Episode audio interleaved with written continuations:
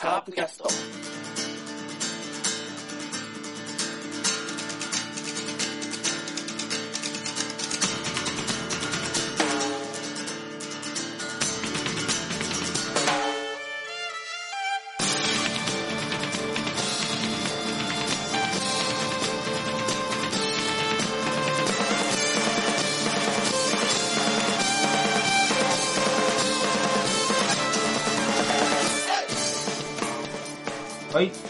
キャストです。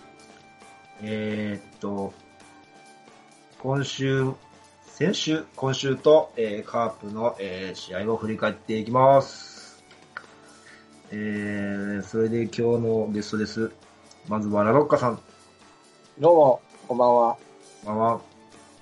なるかです。どうも。気分はどうですか？気分です。今日はね、ちょっとね、なぜか眠い。非常に。まだ、まだ9時半なんですけどね。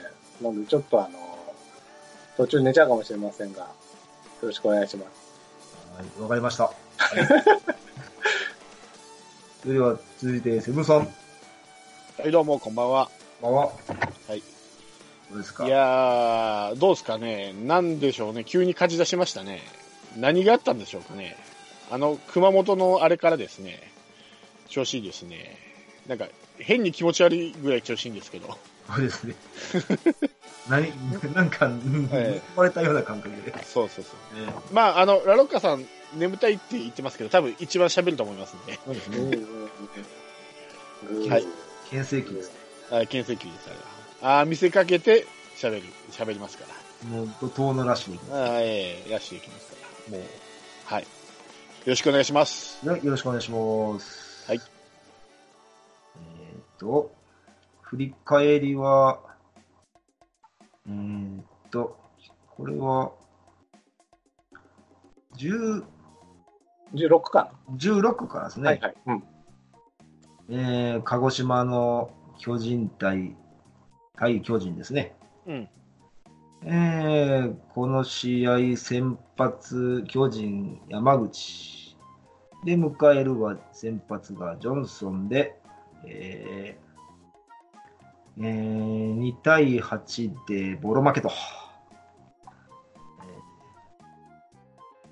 で、ホームランは鈴木誠也の7号ソロ。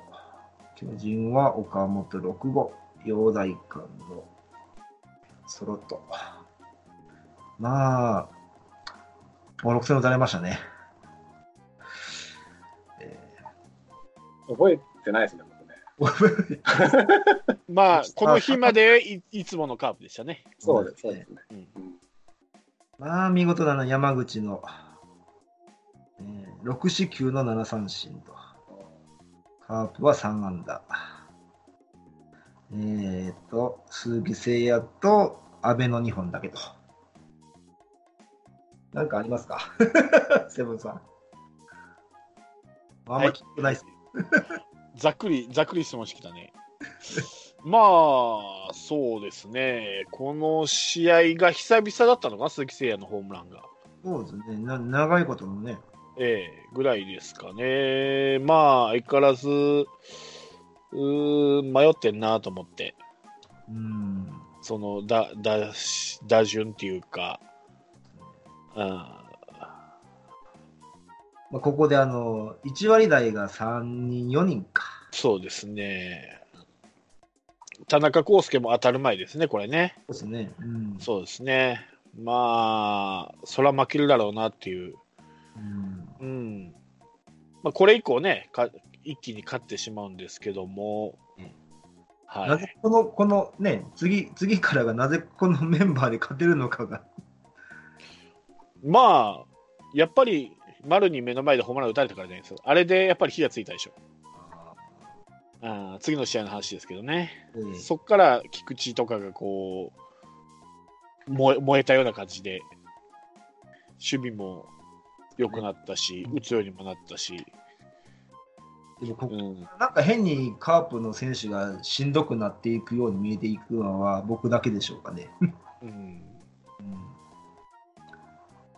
セブンまスのはい。うんまあ、いいきっかけになったんじゃないですかね、この次の試合です。まあ、この鹿児島の試合はもういつも通り、そら負けるわなっていうそうね。はい。か感じだったので、まあ、鈴木誠也が久々にここでずっと打ててなかったのが、まあ、一発が出て、ソロとは一発が出たので、えストレスも発散になったんちゃうかなと。えうん、そうですね。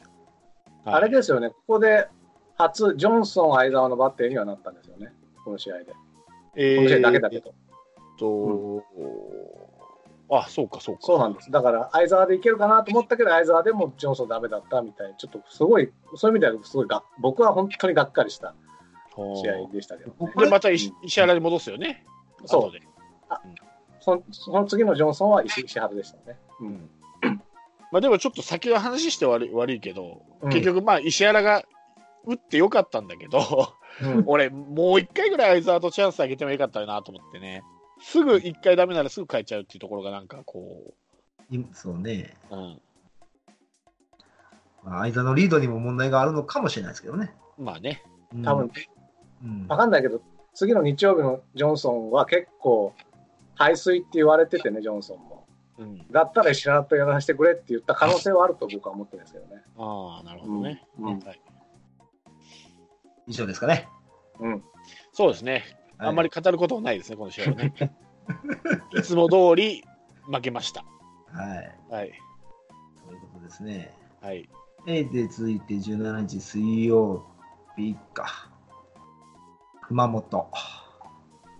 場所を熊本に移動しての、えーまあ、これはもう、えー5対4で広島が勝って、な、えーまあ、ここもね、菊池と丸のホームランでですね。あとは、か変わったとい口え丸のホームランっていうと、なんかカ、カープが打ったみたいなね。一瞬、一瞬なんかパーッはいと流して聞いてると、なんとなくカープが打ったみたいに聞いちゃったけど、丸は相手でしたね。で、ここでね、えーう長野とのがセンターにつくと。ちょっとここはちょっとね、ちょっとびっくりでそうね、野間が外れるっていうね。すね。うんあ僕としてはねあ、いい選択をしたなとは思ってたんですよ。俺はね、うん。まあ、野間が外れる、外れないは、まあ、どっちでもいいんだけど、どっちでもいいって言い方はあれだけど、松山をね、どうしてこうも使い続けるかがね、俺は分からん。うん、で、まあ、この後の話なんだけど、まあ、堂林が落ちて、高橋宏樹があってくる。まあ、堂林は打ててないにしても、いや、松山、もっと打ててないだろうと思って、あれそういうところがね、俺、あんまり、この今回の、その、なんていうの？選手が、チームが不振に陥る一つの原因。なんかこう、聖域を作っちゃう。この人はダメでも、とことん使う。この人はダメならさっさと落とすっていうのがね、はっきりしすぎてるような気がして、なんかそれがなんかね、よ4年やったうちの3年がそれで成功したんですよね。だから、多分せ瀬村さんとか山内さんの意見も正解だと思うけど、うん、この監督のやり方も、あの間違いじゃないんだと思うんですよ。うんうん、うん、うん。ね、勝ってるからね。う。うんん勝ってるかという、まあ、うん、たただ、今年は分かんないけどね。ううんん、ただ、うんこれを、まあ、不幸中の幸いという言い方していいのか分かんないけど、松山がああいう状態になって、トラアクシデントで出れなくなって、まあ、落とさず落とさざるを得なくなったでしょ？うんうん、俺、でそれでそうそうそう。ちょっと良くなったような感じがするんですよ。あの僕から思ったの、この試合ね、うんまだあの、なんつうんだ、練習始まる前で、うん特に1回表なんですよ。あのす相手のルーキーかなんか結構、ね、あのそんなに投げてないピッチャーだったんですよね、高橋ね。高橋。で、うん結構フォアボール、フォアボールで攻めてたのに、3番バティスタ入れたことでさ、ここで空振り三振しちゃって、うんノーアウト1、2塁からワンアウト1塁になったところでケジがついた感じがしたんで、うん。松山置いといても、まあ、今年の尾形さんはやることなすことうまくいかねえなとは思ったんですよね。うん。はい。うん、思ったの。で、うん。この試合だから変えちゃったわけじゃん。うん。ら僕からすると、もしかしたら、この試合の前の段階で思ってたのは、もう頑固にうまくいかないなら、いじらないでずっとやっていった方が、もしかしたらそのうち活路が見出せるのかなぐらいには思ってたんですよ、うん。逆にね。うん、うん。逆になんか松山落としてなな誰や持ってきてってやればやるほど なんか今年の岡田さんはあのどうも運気も悪いらしいですからね今年、あ、そうなんですか？うん、そうなの。えセ・リーグの監督で一番運気が悪いらしいんで。誰情報、誰情報？週刊プレイボーイのなんか記事に載ってましたよ。マジっすか？マジです。いね。やーそれやばいっすね。やばいんですよ。え一番いいのが与田さんだったかな。えああ。確か。そう、そう思う。俺、なんかね、まあ、これ別の話なんだけど、こうん。なんか今年中日、結構良さそうな気がするんだよね、雰囲気的に。与田さんよりあのヘッドコーチですよ。伊藤勉ね。あれが嫌だ本当にいや、おいや、俺、だからだ、なんですよ。あれ、うんピッチャーの監督に、うんヘッドがキャッチャーでしょ、うんバッテリーだから、よくその内野のこの動きっていうか、連携が、ね。うんうん、で、ピッチャーの街道機もなんかすごくいいって、なんかあの、権藤さんが言ってたんで、与田は。あーうん。うまいこと回ってるんですねやっぱねそうそう。権藤さんの考え方は、ピッチャーは捕まる前に変わるのがベスト。うん。だけど、どうしても先発ピッチャーは調子よかったら、あともう1イニングとか、あともうワンアウトとかなるんだけど、それをやっちゃうと打ち込まれたりして、ランナーを背負った状態で中継ぎが出てくるって、なんかどっかで、どっかのチームのことを批判してたっていうぐらい だったので、うん。もう、ここだと決めたら、もうスパッと変える。そそれまですっごく抑えてても、例えば、例えば6回でもうダメだと思ったんなら、例えば6回の間に2安打とか3安打で抑えてても変えるっていうのがいいって、権藤さんは言ってたので、それができてるから、なんか、よ与田監督はなんか素晴らしいみたいなことを言ってたので、あまあ確かにそうだよなと思って。そういう意味では今年笹岡さんできるんじゃないですか？でも笹岡さんは少しでも投げさせたいタイプでしょ、あの人は。自分が先発ですかうん、だから俺ね、それ記事見て、うん。ああ、ピッチャーって、やっぱりその、投げさせたい人と、うん。その、ボロが出る前に変えたい、2つタイプがいるんだなとう思って。んうん俺、ピッチャー、特に先発経験のあるピッチャーっていうのは、うん。俺、少しでも1イニングでも投げさせたいって思う人が多いのかなと思ったんですよ。まあ、完封したいからね。うん、よく、よくそれでも揉めたりするじゃないですか、野手監督とピッチャーが、なんかこう、もうちょっと粘ったら、そのピッチャーの成長にもつながるのに、もう我慢しきれなくて、監督、野手監督がピッチャー早めに交代したから揉めたっていう 他の球団とかで聞くじゃん。だから、やっぱあの先発経験のあるピッチャー、コーチっていうのは、1イニングでも長く投げさせたいのかなと思ったら、どうも権藤さんはそうじゃないみたいなんで。うん。もう次の回ぐらいそろそろもしかしたらやばいかもしれんっていう時はどんなに調子が良くても変えるのがいいみたいな、うんもう中継ぎはランナーが背負ってない状態で出すのが一番いいっていう考えみたい、な。るほどね。はい話はそれましたが。はい。どこまで話か忘れてしまいました。そうすいませんね。じゃあ次行きます。はい。え？えいいのここは。いいの？きますせせっかく石原さんのささよならあさよならじゃないか。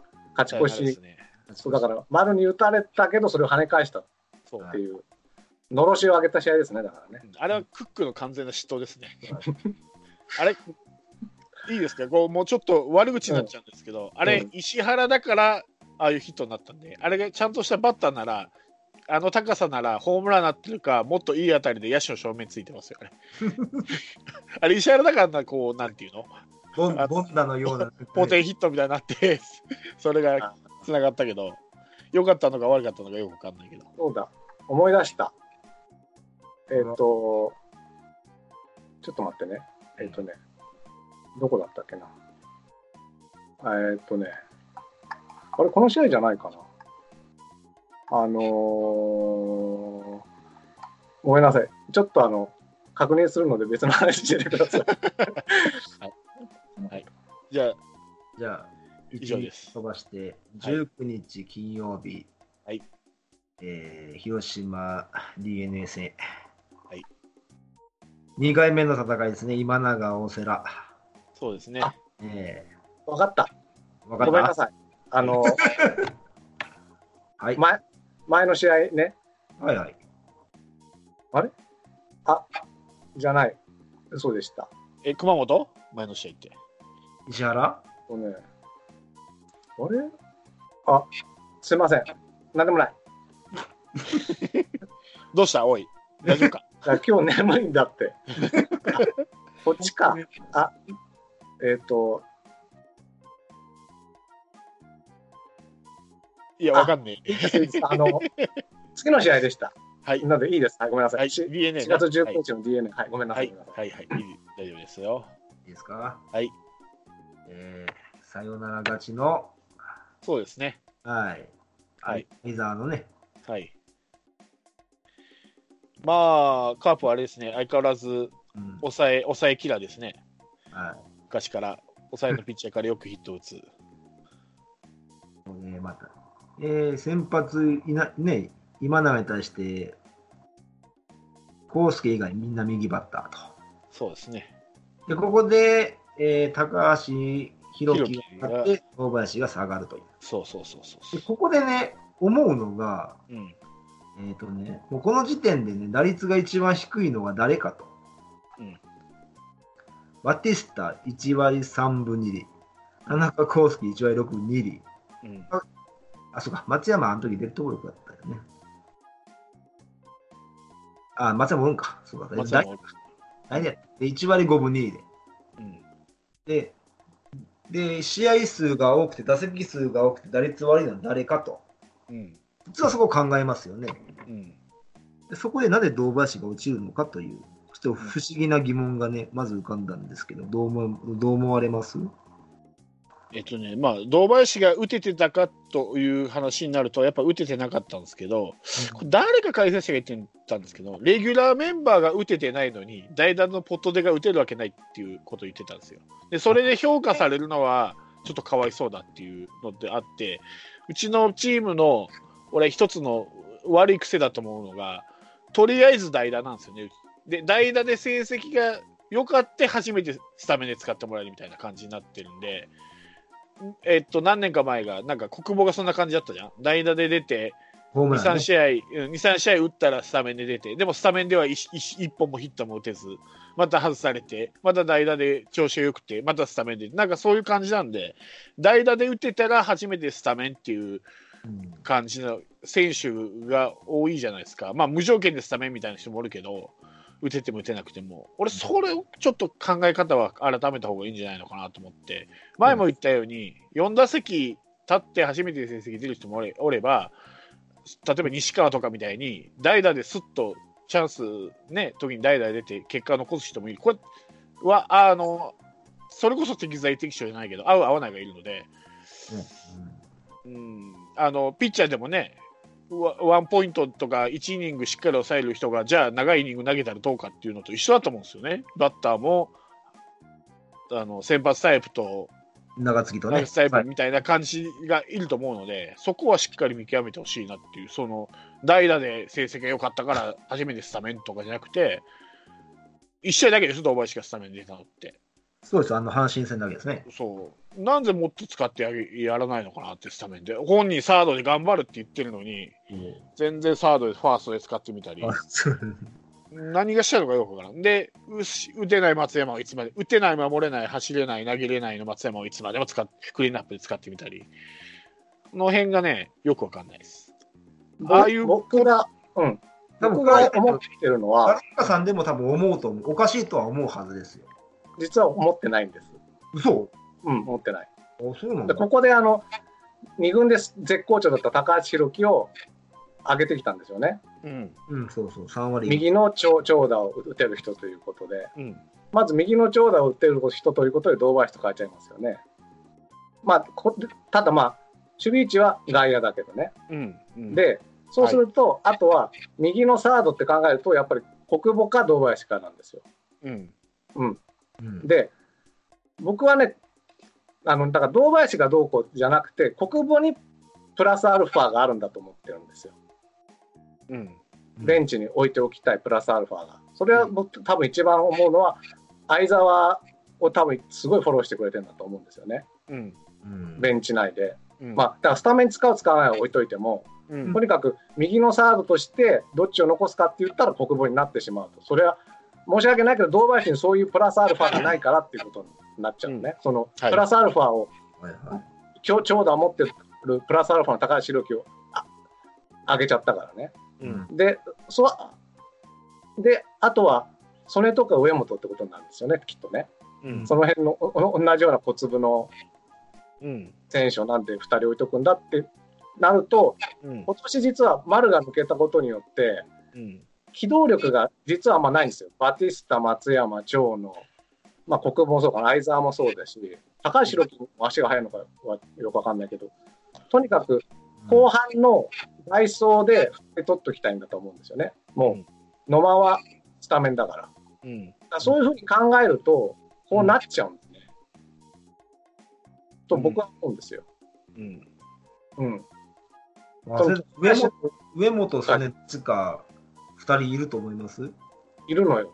だから、後半にバティスタが出てダイソー、相沢が出てダイソー、ピッチャーが出てダイソーって使いたいときにうん。いるのよ。いるの。一気に使っちゃうの。一気じゃなくても別に延長になってもいいけどさ。それだったら延長しんどくなるね、これが。ダイソーが。まあ、まあ、確かにダイソーもね、いうんわラロッカさんの言い言ってることもわかるんだけど、俺なんかちょっと一番多いような感じですんだよね。安倍と、まあ、国防が出たら安倍と曽根と上本丸が。丸の一番の実は穴だったんですよ。足の速い選手が一人減ったってことなの。まあ、丸足早いからね。うん。監督は延長しないで、とにかく8回、9回で蹴りをつけたいとうん。思ってると思うのね。もう延長になっちゃったらもう多少落ちてもしょうがないんだと思うのよ。そのうんだそれまでにバティスタがフォアボール見てくれたとか、長野がフォアボール見てくれたっていうところで、ガッと使えるコマをね、2人持っておきたいっていうんだと僕は思うんで、あの、理解はできる。また落としちゃったなと思ったけど、堂林を。うん。アップやって出づらいなと思ったけど、僕は理解はできる。なるほど。野球かね。うんなるほどね。わかりました。うん。はいうんなるほど。まあ、ここはね、ベイスターズがそこまで打ってくれなかったから、なんなんとか勝勝てたっていう試合ですね。まあ、宮崎のうんホームランだけですね。まあ、大瀬良ですからね、なかなか打てませんわな。大瀬君、たまにあのスライダーがカットボールが浮くのをよう狙われるんですよね。うん。だから今年はよく抑えたんじゃないですか。もう、うん。ヒット8本打たれて、あまあ、大瀬良だけじゃないでしょうけど、ヒットは8本で1点で抑えたんですから、このピッチャー陣は、まあ、よくやったんじゃないかと思うんですけどね。最近、レグナード調子いいんで、まあ上里を抑えたのがちょっと大きかったかな、これは。そうですね。なんかすごい、え、この後でしたっけ？なんか5三振かなんか、5打席連続三振なんかしてたよね。この試合と、かなあんか、試合またいでやったけど。あ、はいはいはい。あ、丸に次ぐね。そうね。やっぱり一番バッターを抑えられると、うちもそうだけどさ、田中康介がさっぱりの時は、チームもさっぱりだったけど、やっぱり一番バッターを抑えられるっていうのは痛いんですね。うん。うんね、うんこれがね。はい。でね、あ、そう。で、さっき言おうと思ってたのが、うん5回のこの試合の裏なんですよ。で、僕、これね、実はあの、プロ野球ニュースしか見てなくて、はい。そのプロ野球ニュースですごい議題になってたんですけど、はい。えっと、1点差で負けてる5回の裏ね、はい。うんえノーアウトで高橋宏樹がヒットで一塁。はい。で、そえ続く相澤翼がもうヒットでランナーノーアウト1、2塁と。うん。で、はいここで、えっと8番国母、9番大瀬良につなあれか。はいはいがはい、はいったところなんで、で、5回裏なんでまだ大瀬良は絶対に変えられないはい。という時に、はい国母に強行させて空振り三振、ワンアウト。うんで、大瀬良に、まあ、送りバントさせたけど、失敗して、ツーアウト1、2塁と。うん。で、まあ、結局、田中コースにも打てなくて、1点も入らなかったっていうのなんですけど、これであの解説の人が、うん。1点負けてるしね、うん。ここは国防に送りバントじゃないかって話をしてたんですよね。うん。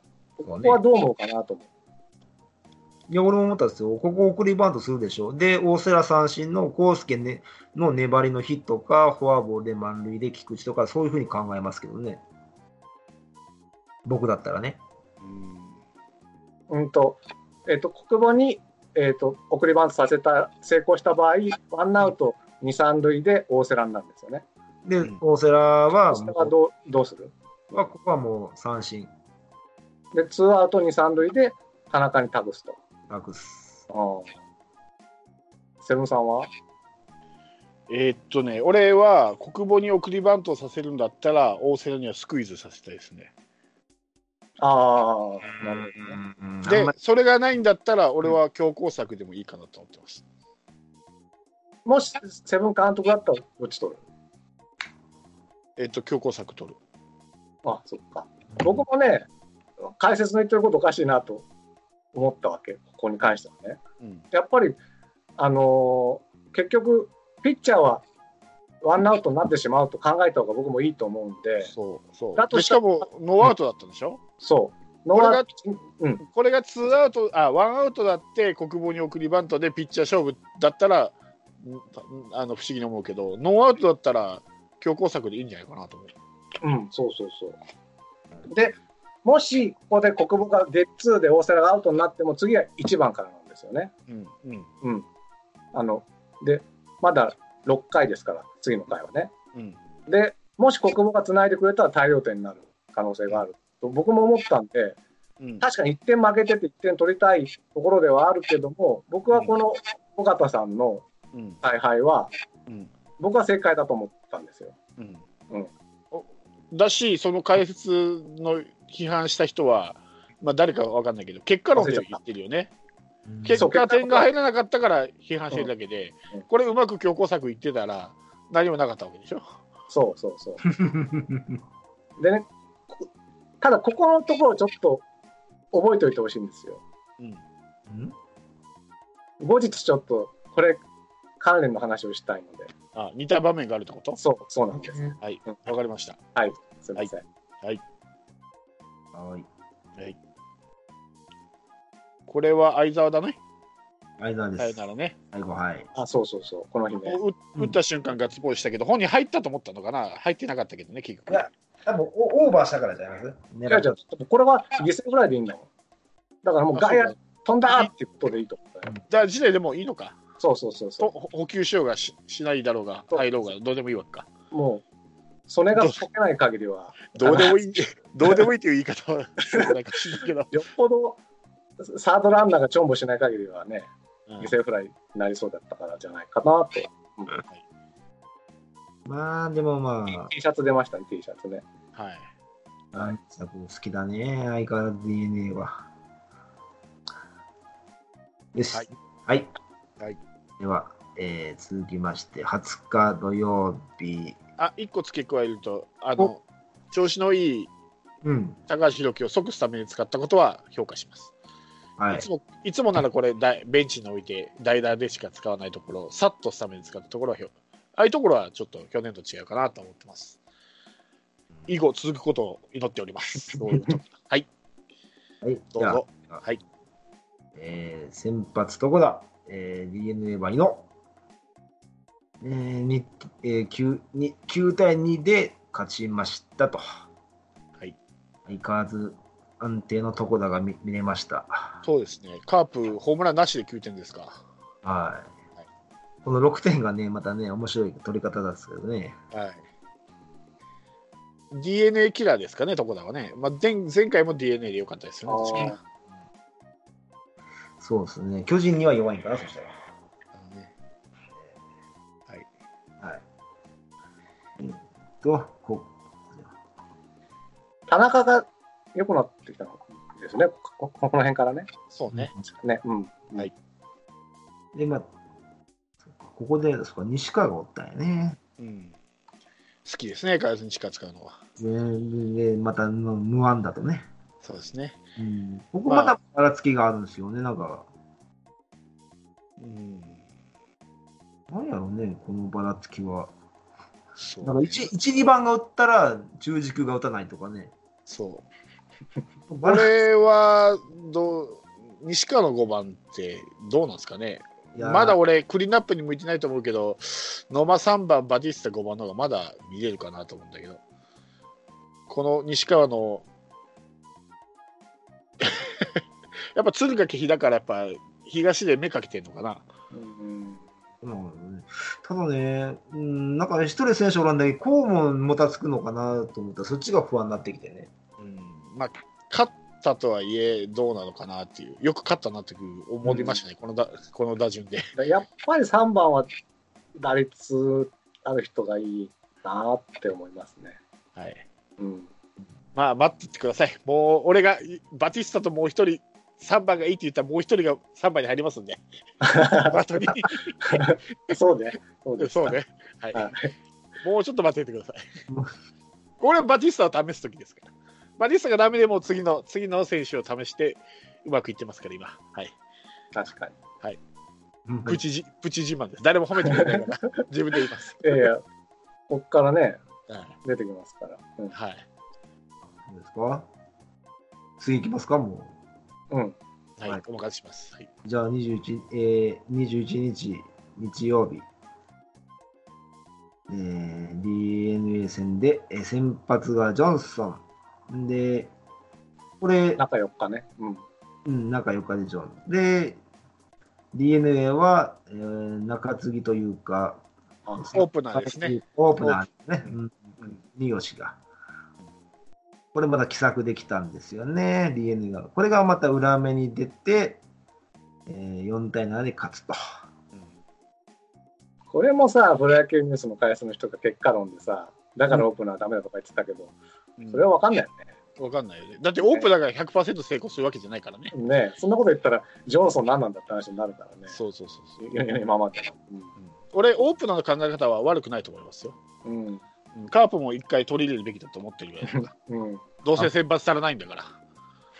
そうこれね 3, 3回で交代するってやつでしょ？もう3回どころは2回でもいいぐらい。2回1回で。もう2回、2、2、2、1みたいなんでもいいぐらいよ。ねで、で、いい、でいいですか？で、はいで、さっきの話の続きなんですよ。はい。僕の、あの、ああ、え言ってたやつですね。はい。そうそうそう。で、さっきはだから、大瀬良ピッチャーはアウトになると、うんも踏んで、うん。その、ピッチャーでワンアウト、何らかの形で取られると踏んで、作戦を立てていくってことは、僕は非常にいいことだと思ってるわけです。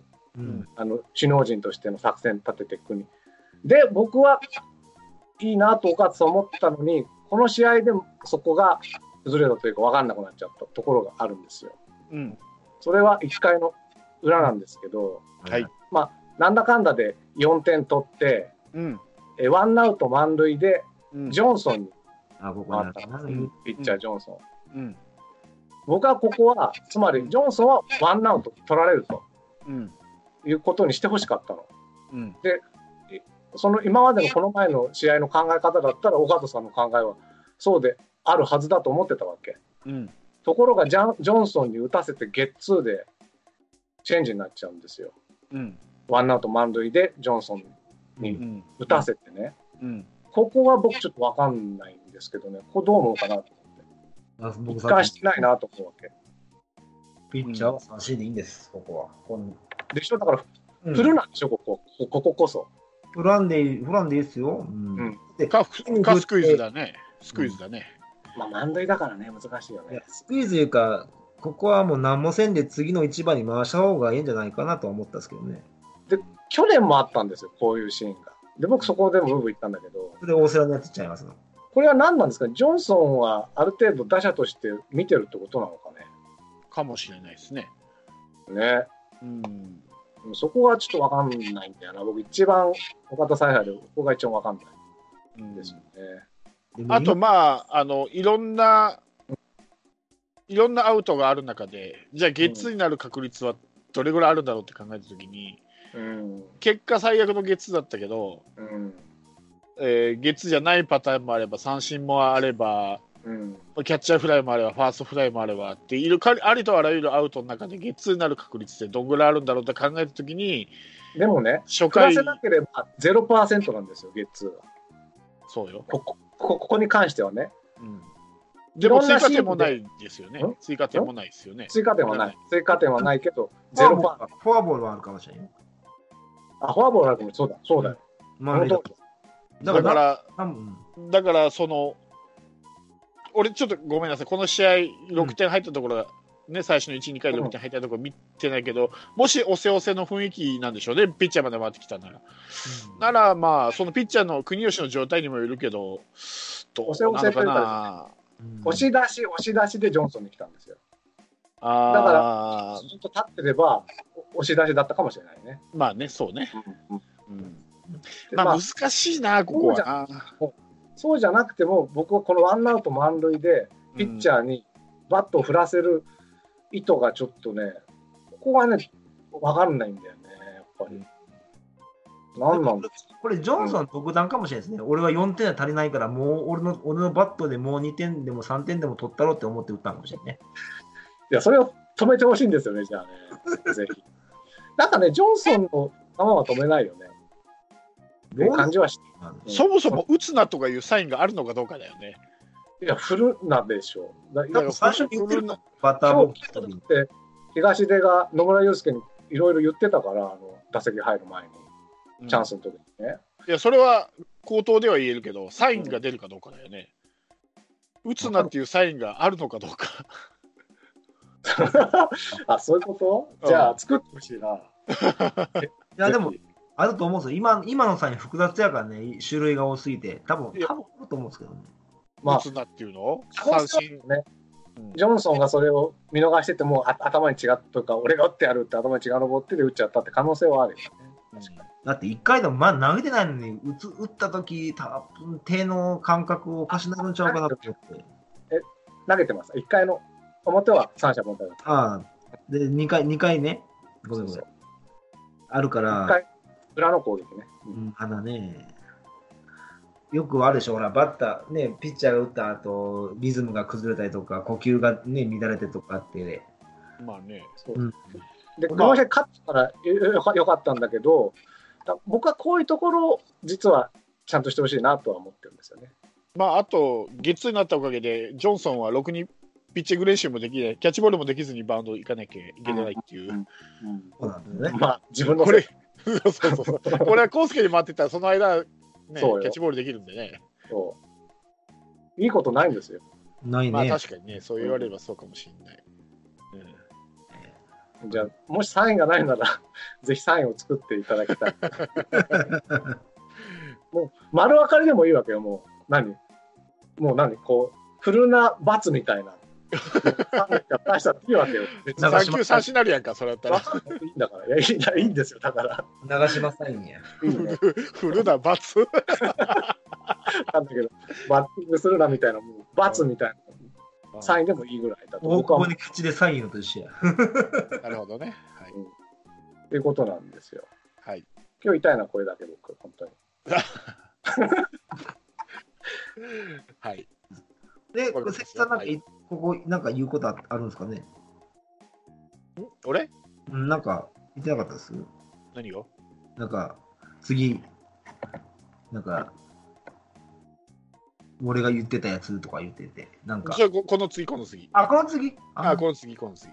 この次は、あそういうことね。こん俺はぜひ3番はこの人に、あの、野間じゃなくて、この人にがいいって言った、あげた2人が、バティスタと、次の3番です。あそういうことわかりました。次の試合。はい。はいはいえー、4月23日火曜日、はい。えー、中日はい。ですね。はい。はい、先発が、えー、っと、あれあ、そうか。ここはい。そう本当だ、調理調子。先発あとは、は、あとは、うん。で、中日が大野。うん。あーこれはまたさよならですわね。まあね、初球ホームランってやつですね、これね。先頭バッター初球ホームランってね。はいはい。うまいこと打ちましたね、あれね。まあそうですね。うん。思いやっぱり平田ですね、初球から思いっきり打つって。うんで、そうですね。やっぱ先頭バッターホームラン打てるっていいですね。ねいいですね。レバーナをくじくって。まあ、それをうまく引きずれなかったアドアも素晴らしいです。うん、で、しかも雨の中でね、そうです。いいピッチングしましたよ。ここはね、はいいいですよ。あの、磯村も良かったですしね。はいはいはいはい。はい。まさかの国母でしたし、えー長野も仕事しましたし、はい。あーこの、このスターティングメンバーを言いたかったんですね。そうですね。この3番を言いたかったわけです。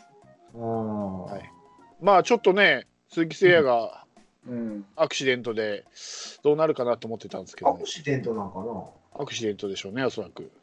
今日も出てなかったからね、ただ、ちょっと喧嘩したんかなと思って、俺。誰か誰と？あけ誰か蹴ったわけ、なんかそんなんじゃないですか。で、蹴られて、痛い言うて。うんただね、うーん、もう、どうなんでしょうね。こただ俺、4番パティスタが一番ちょっと不安やったんですけどね。まあ、聖夜が抜けて、その前の試合が打ってましたんでね、まあ、どうしてもそうなるでしょうね、このメンバーなら。で、ねもう、2人脱落してるんでね、2軍に今押してるから、急遽こうなるんかなと思って。で、やっぱ、うん。うん、やっぱキャッチャー、磯村の方がええんかなって僕は思ったんですけどね。うんどうなんかなと思って。バッティングもそこそこいいじゃないですか、磯村。そうなんですよ。だったら、相沢よりも磯村の方がいいんじゃないかなって、もう前々から思ってて。あうん。ーでも俺、どっちが期待できるかなと思ったら、相沢の期待できるな、バッティング。うん僕もそう思う。そうかただ一つ言えることは、これでますます坂倉の出番がなくなってきたなっていうのは、あキャッチャーとしての。まだがやってんのかな？うん知らん。ただね、あ。あの、うん、はい。ここ、結局、聖夜がいなくて、4番バティスタにしたわけですよね。はい。意外と去年も丸が抜けた時とかは、みんなが力を合わせて頑張ったみたいなのもあったし、うん。僕、このだ田中、菊池、長野、バティスタ、野間、高橋宏樹、磯村、国語っていう打順は、うん。1番、2番、3番、5番、6番、7番、7番、8番みたいな打順だとみ思って見てるんですよ。ちょっと何言ってるか全然わかんないですけど、一番、何 だから、うんあの、7番が2人ぐらいいなかった、今。そうよ。だから7番2人いるの。1番、2番、3番、5番、6番、7番、7番、8番だと思ってる。なるほど、なるほど。だから、そんなバティスタに期待するなってこと。ああ、なるほどね。多分、だから、4番として見るからうん不足に見えるけど、僕はだから、5番、もう急に3番から5番に来たと。うんせせいやは気のない三振、でもす三振もしないわけでワンアウトもなくてバティスタに回ってくるっていう良さがあるなっていうふうに見てます、この2試合は。わかるような、わかんないような。4番を5番として見ろっつったって、4番は4番だしって思ったらいいの？それは変わらんからね。だから、先週言ってたほら、丸の影を追うなと同じでさ、はい、せいやの影を追うなみたいなことなのかな。うんうんなるほどね。はい。まあでも、おーまあなんとかね。うん。いやー、アドアはね、やっぱね、なんていうんですか、これといって、特徴は大きないいけど。特徴はないけど、まあ、粘り強いというか、立てな、よく引きずらないっていうか、立て直せるっていうか、やっぱなんかこう、まあ確かに勝ちはつかなかったんですけど、この試合で。まあでも1失一失点、あ、2失点か。しえーしかも平田のホームランだけで、そうそうそううんまあいいんじゃないですか？うんまあとりあえずもう一回あるでしょだからその2戦目が大事よね。ここで、いどこ、ね、勝利ができたら次につながるんですわね。う。誰がアドアが先発すると思ってた、俺ら？いや、俺は先発してもええって言ってた。俺言ってたけどね。そうか。うん。いやいや、去年とか一昨年見てよ。あ、去年、あ、去年、うん。